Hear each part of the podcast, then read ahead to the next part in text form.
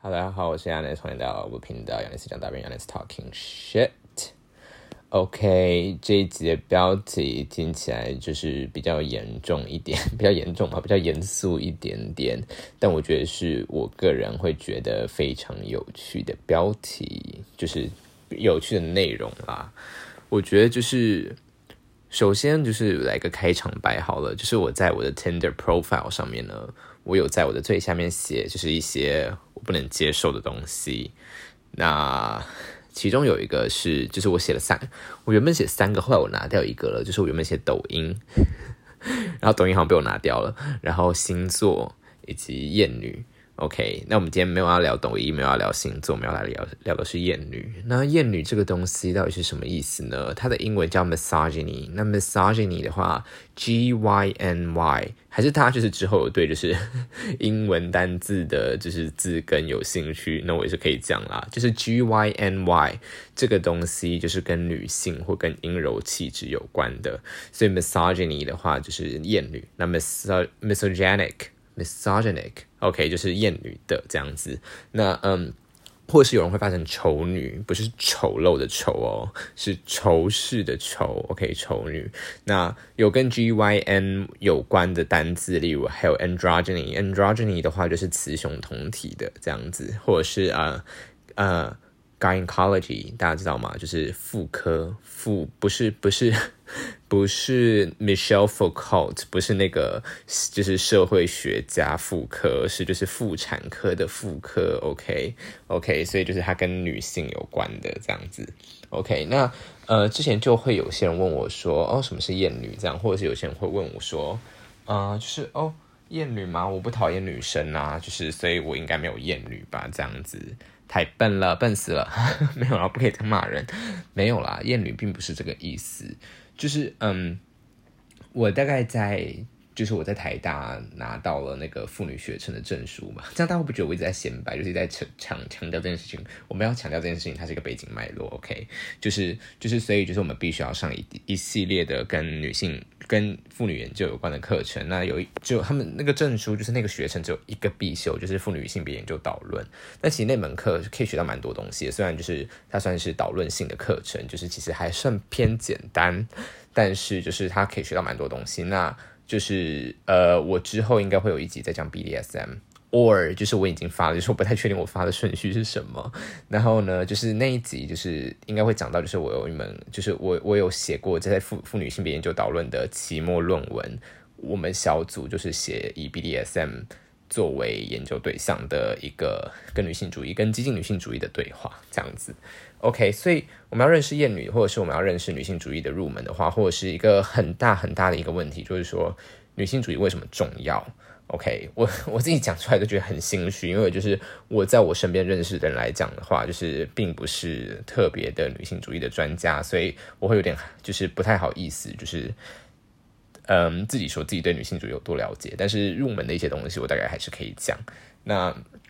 首先就是呃。它是一个非常重要的东西。那我之后就是我希望在接下来的二十几分钟内可以讲出来它为什么很重要。那这个重要并不是对女性重要而已，它是对所有的人类、所有的性别，甚至所有的物种来说都是重要的。因为我们之后之前有讨讨论过多物种或者赛博格，那其实也是女性主义的一个分支。这样子，对。那嗯，首先要先澄清一件非常，澄清两件就是非常容易遭大家误解的事情。第一个是女性主义跟女权主义。呃，基本上他们是一样的东西，但是呃，女性主义算是证明过后的女性女权主义，因为女权主义会被大家认为觉得说，哦，它就是跟女性争取权利有关系。可是女性主义其实远大过于这个东西，那它关注的面向也并不只有女性而已。那嗯，就也并不只有女性跟女性的权利而已。所以女权主义的话，其实它以名词来讲的话。会有一点没有那么的贴切。那另外一点就是女权主义是中国的用法，虽然台湾在之前也是使用女权主义这个词汇，但现在台湾基本上，如果你真的是学界内部的人的话，你不太会说到女权主义这个词，比较像是中国的妇女研究才会使用女权主义这个词，所以大家在使用的时候非常小心。另外一点就是因为女性女权主义听起来比女性主义更激进，女性主义听起来比较柔和一点，所以就是大家最后选择使用女性主义这个词。OK，那另外一个是。嗯，女性主义大家会觉得它就是一个东西，但女性主义并不是一个东西。女性主义里面有非常非常非常多的流派，就是我至少可以举出来的流派就有快十个吧。而且这些大流派里面还有各自有小流派，并且就是非常非常多女性主义的流派是彼此不相容的，所以。女性主义并不是一块铁板，所以它也并不是一个呃，你会说哦，你们这些女性主义者会让我觉得有点好笑，因为你其实就是就是就是没有一个东西是一个一般，就是对我来说，就是它好像不是不是不能说是有一个东西叫做女性主义者，就是你可能会需要知道说她是采什么样观点或者是什么样流派的女女女性主义者这样子，对，那嗯。这可以带到我们第一个重点，就是因为我们今天是要来解释一些女性主义的相关的一些名词，入门的名词。第一个叫做普世女性主义。那普世女性主义的话，我自己是没有在，就是我自己看到这个词是在呃一本叫做《我才不是女性主义者》的这本书里面看到，然后我蛮同意那个作者的观点。那什么叫普世女性主义呢？就是说，它是被大家或是对对女性主义这个议题。并不了解的人所认为的女性主义应该会有的样子，那这个东西也是非常非常多人会听到的一些口号，例如说，嗯，只要你相信平等的话，你就是女性主义者，或是人人都可以是女性主义者，这种称号就会被说为普世女性主义。那当然，就是普世女性这个主义这个词，在我看的那本书里面被提出来，是以一个负面的方式被提出来的，因为，嗯，女性主义本身。有一个很大的核心理念，就是我们希望有所改革。那有所改革的话，它必然是一个会造成社会动荡的一个东西，所以它必然不可能是一个跟大家和平相处的一个一个一个意识形态。所以，当你要说我们女性主义者就是哦，就是我们是希望跟大家就是和平相处，我们也没有想要针锋相对的时候，它其实就已经有点违反女性主义的核心了。虽然我说就是还有很多很多不一样的流派，但是其实基不管基本基本上不管是哪一个流派，它都有它主要的一个主张，那个主张一定会对社会有所改革。那所以等于说，如果你是希望说哦，我们女性主义并不是这么就是不是怪物，然后我们其实跟大家都一样，每个人都是女性主义者，我们是要求一个就是。和谐的社会，我们希望社会可以就是维持这样子稳定，我们都不要就是吵架。那其实它就蛮不像是女性主义的，所以大家有懂吗？就是当艾玛华森，看我现在讲出一个真实的人名了，当艾玛华森或者是一些就是嗯嗯一些。领袖型的人物突然出现，然后说：“OK，就是 everyone can be a feminist，或者是 feminist is not just is not being like aggressive or something like that 的话，其实会被大家质疑，或者会被真正的女性主义学界的人，我现在讲这些话都要很小心，因为就是我朋友因为类似讲这样的话就被大家骂的要死，但是就是就会被一些就是真的可能对女性主义的学术理论研究钻研比较认真的人会觉得说这句话会听起来非常讽刺，因为女性主义其实根本不是这个样子。”子的对，那所以大家所相信的那个普世女性主义到底是什么？就是说我们追追求一种性别上的平等，那我们希望就是说我们并不希望因为性别而造成就是有人会受到歧视或者是受到差别的对待这样子。那这也导致了很多人会说女性主义者根本就只是女权自助餐，为什么呢？因为大家就会说哦，就是。自助餐嘛，就是说你只拿你想要的，就是说女性呢想要在我们的这个社会中拿取很多很多自己的福利，但却不愿意放弃自己的一些好处。例如说我们在台湾的话，生理男性需要当兵，OK，就是生理男性这个词也打上引号。我们这个在讲到库尔理论或者是性别二元，呃，非性别二元论的时候可能会讲到，可是我今天应该不会讲到这个东西。对，然后呢？就是生理男性会需要当兵，但是生理女性并不需要当兵这样子。那大家就会说，哦，如果说你是一个女性主义者的话，你要求平等，那你不是应该就要要求说，就是女性也应该要当兵吗？这样子。那呃，当然就是我支持这个想法，但是我也反对这个想法，原因是因为我觉得任何人都没有这个义务要当兵，就是不管生理性别到底是什么，我都不觉得就是国家有这个强制的。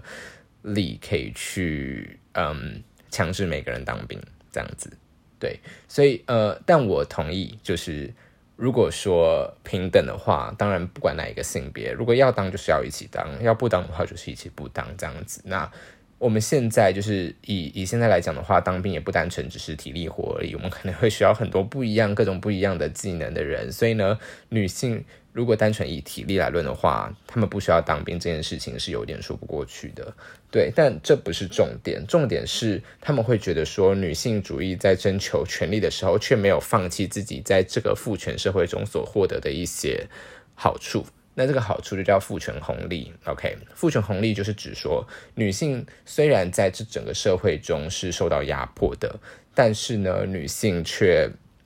有一些好处，例如说刚刚讲的不需要当兵，或者是啊，我们在吃饭的时候都是通常是由男方来付付钱这样子，对，或者是女性就会比较受到呵护这样子，那这些东西都是所谓的父权红利，但是你们必须要思考是。这个父权红利背后的现象，其实就是厌女。那什么叫厌女？就是我们现在要讲到另外一个关键字了。什么叫厌女？厌女就是说对女性特质或对阴柔特质的一种贬义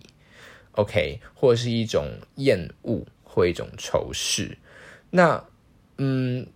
这个东西要稍微注意一下哦，就是它是一种对女性特质的仇视。那女性特质这个东西，可能在以传统或者是以现代的社会来讲的话，大部分都是出现在女性身上，但不必然完全出现在女性身上。所以对女性特质的一种厌恶，当然也有可能出现在男生身上，就是例如说。男生觉得自己必须不能哭，或者是男生觉得自己必须要就是呃不能软弱，不能软弱，做事要果断，这些东西都是一种厌女的表现。就是说，我认为那些阴柔的特质是不好的，所以我必须要去。尽可能的排斥它，以建立起一个比较正向的形象。这些东西都是厌女，所以在同志文化当中的话，所谓的厌女其实就可以说算是同志的巨 C。巨 C 就是非常非常深根根深蒂固的一种厌女思想，在同男同志社群里面的一种展现。那 C 这个概念，我在之前的是 教软体某一集教软体上面有讲过这个东西。对，那厌女这个东西，它也当然可以以一种就是对女性有好处的形式出现。例如说，我们去讨论到刚刚所说的这一些呃所谓的父权红利的现象，例如说女性不用当兵，你要去思考是它背后的逻辑是什么？为什么女性不用当兵？因为女性被认为是身体上软弱的，所以呢，当兵这个东西对于女性来说太过于太过于无法负担。所以我们才会觉得女性不用当兵。我发现它背后的逻辑仍然是一个厌女的逻辑，就是你认为阴柔软弱的是不适合当兵的，你认为这个特质是不好的，你才会觉得说女性不需要当兵。所以虽然就是生理女性在事实上是承担了一个好处，但是这个好处背后的逻辑仍然是对于女性女性的一种歧视，就或者是例如说女性做做军官的。会优柔寡断，所以女性不适合做军官。这个东西有没有觉得在很多地方会类似出现？例如说女主管或者是女总统，像蔡英文当时在当选总统之前，就受到了非常非常多的，就是对于女性，而不是对于蔡英文本人的一些嗯的一些就是嗯呃那侮辱。例如说什么他支持同性婚姻，就会说他就是这个人。没有生过小孩，或是直接就直接说他是蕾丝边这样子。然后说没有小孩怎么会懂就是有小孩的感受这样子。然后或者是说就是女性啊执政掌政国家，就是就是整个国家就会软弱之类的，就是这种都是厌女的特质。那另外一个相关于 A A 制，就是呃男生付钱这个东西的话，你他通常也是预设一个逻辑，就是说嗯。男生要请女生，因为男生是比较有负担家计的那个人，男生是赚钱赚比较多的那一个人，男生是比较有经济能力的那一个人，所以你仍然是先预设了一个，就是女性在经济上是属于弱势的这样子的立场，或是女性没有能力赚钱，或是女性就应该当家庭主妇。就是我不是说这三个都一定会出现，可是它就是背后可能具有这样子三个，或是更多的这种逻辑的其中一种。那在这个逻辑下，你才会觉得说男生应该要请女生。那这其实是不是仍然也是一种对于阴柔气质或是对女性的一种厌恶呢？那有一本书，台湾出的一本论文集，叫做《这是爱女也是厌女》，所以就是厌女这个东西是可以表现在对女性的爱上面的。例如说，女儿是爸爸的掌上明珠，为什么？因为女人女儿很娇弱，女儿需要受到保护，这里是不是也是预设女性是一个柔弱的形象？那女性之所以是一个柔弱的形象，真的是天生的吗？这个就是要讨论到我们在性别研究里面非常常出现的两种说法，一种叫做生物决定论，另外一种叫做社会建构论。那顾名思义，生物决定论就是说你的生理性别就已经决定了你的一切，你那女生就是比男生软弱这样子，你的基因就是这样决定的，基因就是决定了说哦，女生的身体其就是。各种东西就是比男生还要弱，女生就是文组，男生就是理组，女生就是不会开车，女生方向感就是很差，这些东西都是基因决定。女人就是比较情绪化，你的基因就是这样决定的。那另外一种叫做社会建构论，社会建构论就是说，女生之所以会这样子，是因为被社会所建构出来的社会的准则，社会的准则，准则，因为你从小在你生下来的那一瞬间，你被你的父母或者是你被医生宣称你的名、你的性别是男生或女生的时候，你就已经导致了，就是你就已经导致了，呃，家人或者是全世界对你会有一种社会期待。如果你是被宣称你是女生的话，那你就必须要去符合对于这个社会对于女性期待的标准。例如说，你妈妈可能会帮你买洋娃娃，你妈妈可能会帮你买就是呃粉红色的衣服，或者是。洋装这样子，那如果你生下来的时候被宣称你是个男生，那这时候你爸妈可能就会帮你买蓝色的衣服，或者是你爸妈可能就会帮你买机器人或者是汽车这样子。那这个东西其实有非常非常多的误判，因为我问过很多就是医生、医医学界的朋友，那他们就说，其实基本上，呃。那个就是医生去判断你是男生或者是女生的话，最直接判断标准还是直接看你身下有没有阴茎。可是有阴茎就真的等于女生，那个就真的等于男生吗？其实不一定哦。因为据我所知，就是我们在 Y 染色体上面有一个基因叫做 SRY 基因。那 SRY 基因它的区，就是它是有可能，它大部分情况。因为 Y 染色体大家都知道是男生的染色体或者生理男性的染色体，那在大部分情况下，就是应该九十九点九九九趴吧的情况呢，它都是会属于开启的状态，但是它会有非常非常低的几低的几率是不会开启的状态。那 SRA 基因决定的是你会不会长出阴茎。所以你仍然有可能在 X Y 基因的情况下，你是没有阴茎的。所以因为医生看不到肉眼肉眼的阴茎，所以他可能就会直接判断出来说，哦，你是一个女生。那这时候你这一辈子可能就会当做被当做女生来养。但其实就是你是没有子宫的，所以有很多人。他们其实就是是女生，就是或者是我说那个女生是社会上的女生，或者是她甚至可能在身份证上全部都是女生，但是她有个困扰是她不孕，然后她可能要到二三十岁、三四十岁，就是已经跟她的老公交往了以后，发现他们一直生不出孩子，然后去给医生检查以后才发现她其实并不是女生。这种事情其实在台湾并不罕见，那甚至行政院也有拍过一个专门类似的影片来介绍，就是台湾有一个这样子的人，忘记他名字叫什么了。这个是这个情况在世界上也非常非常的不罕见。那除此之外，就是我们从基因来决定的话，我们大家都会说，OK，有 XX 基因跟 XY 基因，但是其实基因的序序列型不止只有这这两种，甚至有嗯 XXY，还有 XYY，还有单独一个 X 跟单独一个 Y，然后还有 XXX。这样子，就是这一些，虽然你可能会说它是变异，这个变异也是打引号，但这些都是存在的，就是的确就是有人他们的基因型是长这样子。那如果你真的要用基因去判定我们的性别的话，那我们是不是至少要有六个性别？就是，所以我们去判定什么东西是性别，什么东西是男生，什么东西是女生的判定标准，其实是非常非常的武断的，非常非常的主观的。医生肉眼看一下你有没有阴茎，就决定你到底是男生还是女生。那这个东西就会决定了你这一切，你这一辈子会被以什么样的方式去养。所以，即使说你可能是一个拥有 XY 基因，但是你的 SRY 基因并没有被开启的一个人，那你可能从小到大都以为自己是女生，然后你也被以女生的期待去养，那你就会受到社会对于女生的那些刻板。板印象，说 OK 你是应该要去读文组，或者是就是你方向感很差这样子。所以这真的是基因决定的吗？其实这个在学界或者是在女性主义的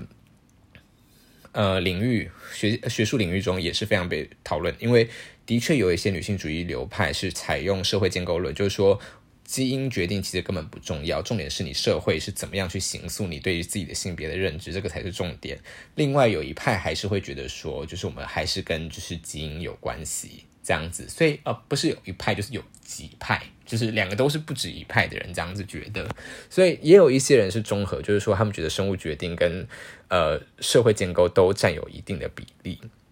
那举一个就是呃。运动表现上的例子来讲好了，就是大家都会觉得说女性她可能运动表现比男性差，但其实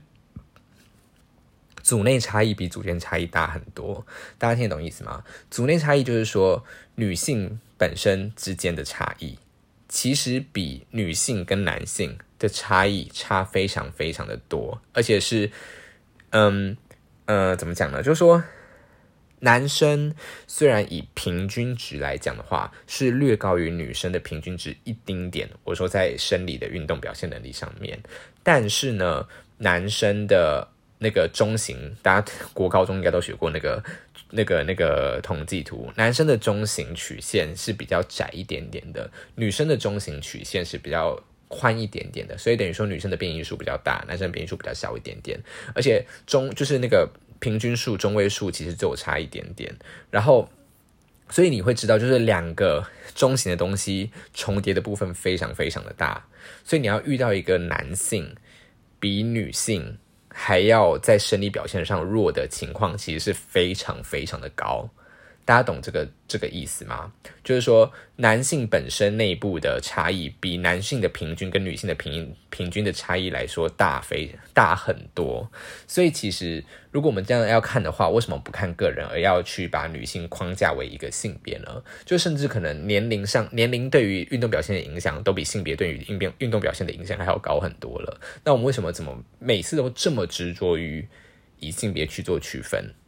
大家有懂这个意思吗？就是说，我们为什么奥运赛事不用年龄来做区分？好像有吗？有吗？好像没有。然后就是所有项目都要用男女来做区分。其实很多情况下，女生的运动表现并不比男生的运动表现差，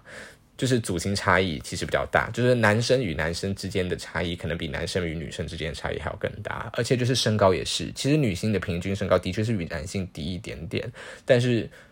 女性比男性高的人还是很多，你懂吗？就是说。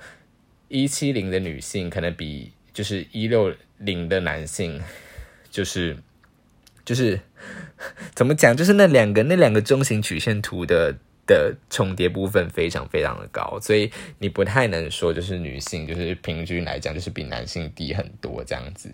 对，但是就是你会有这样的印象，都是被刻板印象所建构出来的这样。然后像之前就是我们会常常会在 YouTube 上面看到一些，例如说呃。哦，这就为什么？就是例如说，你看到一些男生犯蠢，然后你就是说，哦，就会下面有一些留言，就会说，这就是为什么男生的平均寿命比女性还要低。这其实是对的哦，就是男生跟女性、男性跟女性的平均寿命的差异，并不是生理上面的影响，生理上面的影响其实微乎其微。就是以基因上来讲的话，女性的基因并没有比男性的基因长寿。那为什么平均寿命会比较低？是因为男性总是被鼓励去做比较危险的东西，所以男性会去做矿工，男性会去做就是伐木的工作，男性会去做就是呃搬石头、搬重物，或者是去做建筑工人。那在这一些。呃，劳力、体力，或者男性会去当军人，这一些各种不一样的工作当中，男性的死亡率当然会比女性的死亡率或者出意外的几率高，或是甚至你会说开车的人都是男性居多。那所以车祸死亡的话，可能就是男生也是死亡的比较多。所以因此，男性在整个人生当中会有更多的风险。就是意外死亡，这才是导致男性的平均年龄比女性的平均年龄低的原因，跟生物一点关系都没有。可是大家会放大生物的影响，大家总觉得这个东西你天生就是决定了女生天生就是比男生还有更高的就是存活几率，并没有这件事情。就是这个东西在二十世纪被大大的。放大了影响，那个影响到二十一世纪现在还在。虽然就是我们已经有非常非常多的学术研究已经显示生理差异并没有很大，但仍然仍然大家还是会这样觉得。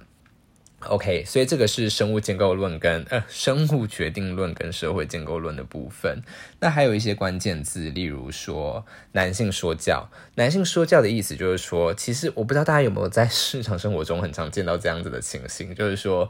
它其实现在已经扩展到并。不是，并不是单纯只是跟生理性别的男性有关。好了，好，我先想一下这个词的英文来源是 mansplaining。那 mansplaining 这个词是两个词的合组和解，一个是 man man 就是男性，另外一个是 explaining 就是解释。他就说以男性的方式来解释。那什么叫男性说教？就是说男性会在女性会就是。认知上会先预设女性对于某些专业知识的了解程度一定比自己的低，然后会想要试图跟女性解释这些东西，但其实那些女性本来就知道这些东西，就很像是你已经知道了什么是女性主义，但我就要跟你说哦，你一定不知道，我跟你讲，就是女性主义其实就是什么什么什么什么什么什么，但其实你本来就知道，然后这个东西我为什么会觉得你？不知道是因为我觉得你是女生，所以你不会知道哦。当然，就是女性主义这个东西是一个烂例子，因为女性主义可能是女性女性比较了解的比男性还要更多这样子。所以就例如说哦，工程类的东西好了，就可能她那个女生她也是读就是机械系，就是四年甚至读研究所毕业。就是有真的有这样的情况哦，然后呢就会被一个男性就会跟大家说哦，那你知道这个东西是怎么运作的吗？我该我来告诉你这个东西怎么运作的。就是甚至有些人会去质疑那个女性的专业，就是甚至那个男性他可能是一个领域外的人，他根本不是读机械工程的人，可是他就会自以为自己比那个女生知道跟机械工程有关的东西还要更多。因为他觉得他自己是男性，他对这个领域会比较了解，这个就叫男性说教。另外一个词叫荡妇羞辱，那荡妇羞辱这个词也是，觉得它的英文叫做 slut shaming。我觉得 这个是很好笑，是因为我之前有一次在 Clubhouse 的一个房间里面听到，就是有人在讲一个讲讲一段那个故事，然后那段故事讲完以后，就有另外一个人回复说：“天哪，就是。”就是二十世二十一世纪台湾居然还会有人这样荡妇羞辱别人，然后结果另外一个人他就会说，我觉得这样他没有说他是荡妇啊，就是他刚刚应该没有讲说他是荡妇吧。然后刚刚那个说荡妇羞的人就说，呃，就是荡妇羞辱是一个 专有名词，它不是，就是它不是，就是只说他是荡妇这样子。OK，那什么叫 slut shaming？slut shaming 的意思就是说，就是就是各种。把女性性化，就是 sexify 或者 sexualize 的这种言语言辞，例如说，你穿这么少就是想要被干，这样子，你露那露那么多胸部就是想要被干。或者是你大腿怎么不不怎么不去健身，怎么不去练细一点啊？这样不好看。然后就是就是你懂吗？就是女性不管做什么东西，都一定要被大家认为说她是为了想要让自己被干才做的任何东西。你化这么多妆，妆化那么艳，是要画给谁看啊之类的？就是女性不管在做什么东西，都要被认为她是为了想要攀龙 攀龙。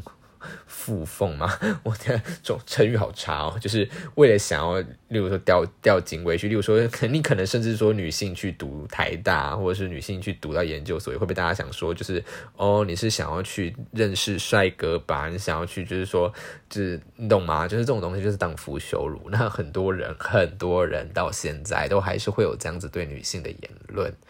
OK，所以哦，我觉得好还有好多好多可以讲的东西哦，所以。女性主义为什么重要？因为，